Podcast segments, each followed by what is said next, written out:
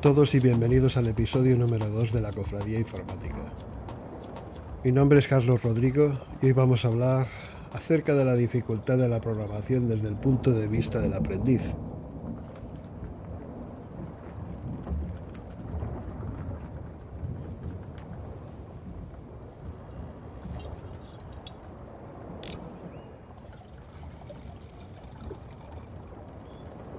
Bien, para empezar hay que decir que nada que valga la pena es fácil.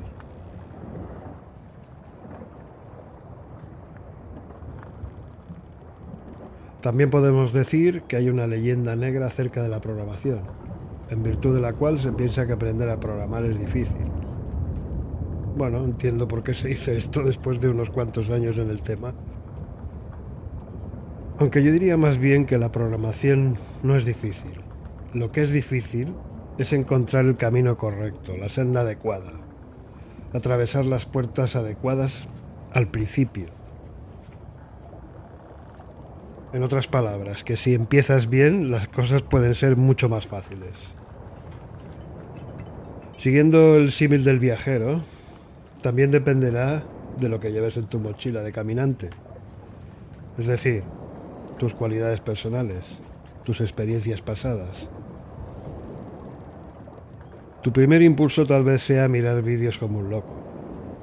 El problema radica más bien en que, aunque hay un montón de recursos ahí fuera para aprender, la mayoría de esos han sido producidos por gente que no sabe enseñar.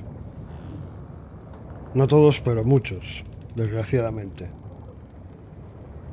Por tanto, si ya has estado jugando un poco con la programación y después de la experiencia crees que es demasiado difícil, hay un porcentaje de posibilidades alrededor del 90% de que la culpa no sea tuya.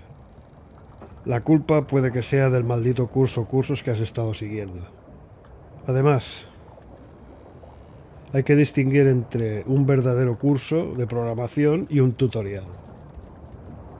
Vamos, que un tutorial te explica paso a paso cómo hacer algo muy concreto. Y un curso, un curso está construido en base a ciertas técnicas de enseñanza y se caracteriza, se caracteriza principalmente por desmenuzar la complejidad de un determinado tema.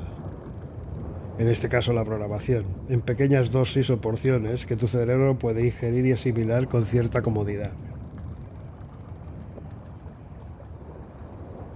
La misión principal de un curso es hacerte entender los fundamentos de algo. Una vez tienes claros esos fundamentos, puedes extender el conocimiento, eh, el conocimiento adquirido mediante el curso para ir allí donde tú quieres llegar, o allí donde tú estés dispuesto a llegar, que es otra manera de decirlo. Siguiendo en esa dirección te puedo anticipar algo. ¿Has oído hablar de la regla de las 10.000 horas? Bien, existe un libro de Malcolm Gladwell titulado Outliers, The Story of Success. Título que una vez traducido al español viene a decir algo así como Los fuera de serie, la historia del éxito. En el libro, el señor Gladwell describe cómo algunas celebridades lograron tener éxito. Gladwell analiza la importancia de varios factores como la cultura, la familia, amigos, ancestros, etc., que son determinantes en el éxito. Pero el principal problema abordado es la regla de las 10.000 horas. Eh, Gladwell llega a la conclusión de que para alcanzar la excelencia se debe tener una acumulación de 10.000 horas de práctica. Bueno, esto Quiere decir 10 horas por semana en 20 años, por ejemplo, 20 horas por semana en 10 años o 40 horas por semana en 5 años. Tal parece que el éxito tiene que ver más con el sudor que con cualquier otra cosa. Bueno, esto lo dijo Edison, si no recuerdo mal. Gladwell cita el ejemplo de Mozart. ¿Quién no conoce a Mozart, no? Si no conoces a Mozart, eh, creo que tienes que hablar con un amigo. Eh, bueno, todo el mundo conoce a Mozart.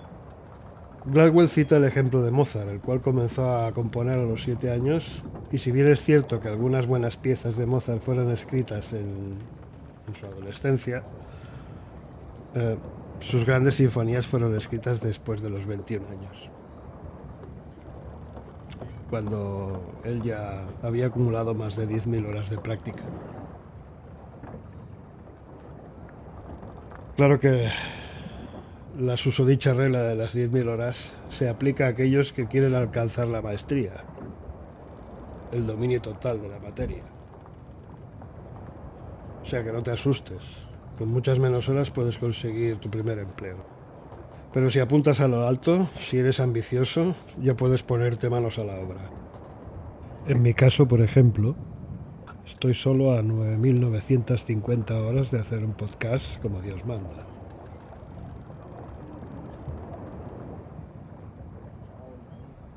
Volviendo al título del episodio de hoy, creo que la pregunta no está correctamente formulada. Es difícil aprender a programar.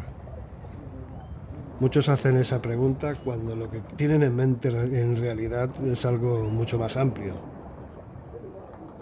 Es decir, la computación, la informática, que es un área muy vasta, con un montón de especialidades y conocimientos asociados. Así que la programación por sí misma no da la maestría en la computación. Es una parte importante, sí, pero no lo es todo. Por otro lado, aprender a programar, ¿qué exactamente? ¿Qué quieres programar? ¿Aplicaciones web? ¿Bases de datos? ¿Sistemas basados en inteligencia artificial? Y digo esto porque una vez tengas asimilados los fundamentos de la programación, tras una etapa generalista en la que habrás logrado una mínima cultura general en diferentes entornos y lenguajes, tal vez, y digo solo tal vez, deberías pensar en especializarte. Si has tenido malas experiencias con cursos y, tutoriales anteriormente, voy a apelar a tu perseverancia, paciencia, determinación en pos de tu meta, que no es otra que aprender para pedirte que no te des por vencido. Sigue adelante. Por tanto, tu primer desafío como aprendiz será encontrar los recursos lectivos adecuados. Pero ¿cómo distinguirlos? ¿Cómo no perder horas, días y semanas buscándolos? Bien, de momento has encontrado este podcast, lo cual ya es un paso importante en la dirección adecuada. pero como guía te puedo dar algunas pistas para diferenciar el grano de la paja. Cuando encuentres un tutorial, un vídeo en YouTube o cualquier otra cosa similar, fíjate en la edad del autor. Si está rondando la veintena, hay muchas posibilidades de que no tenga la suficiente experiencia en programación y, mucho, y mucha menos experiencia en lo que es la enseñanza.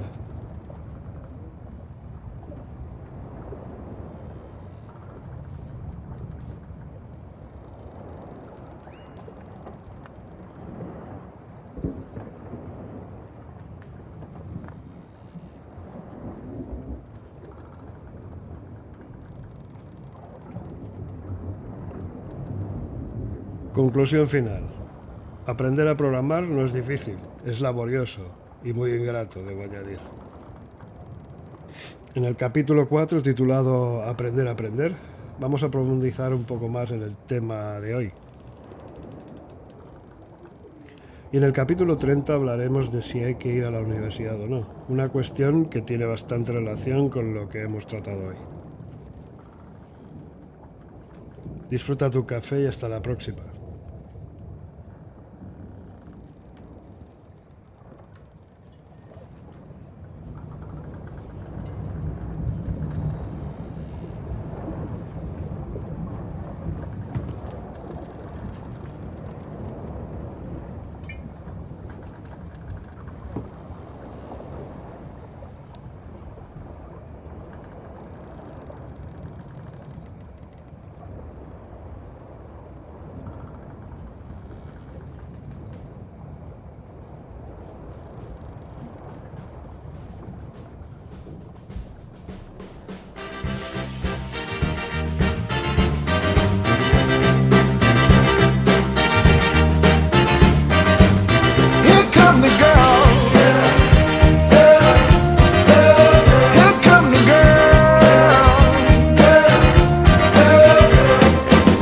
So good, it's a doggone shame that they all couldn't be mine.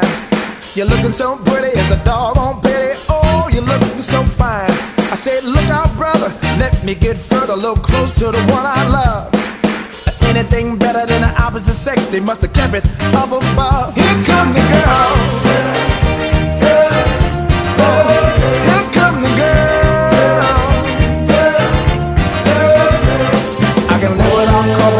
Without tea, but I'm living by the honeybee. I'm not a feeling state, a leave or take, but the girls are part of me. Oh, water, I don't need no lemonade, but the live without girls can't live without girls like a man with a hole in his head.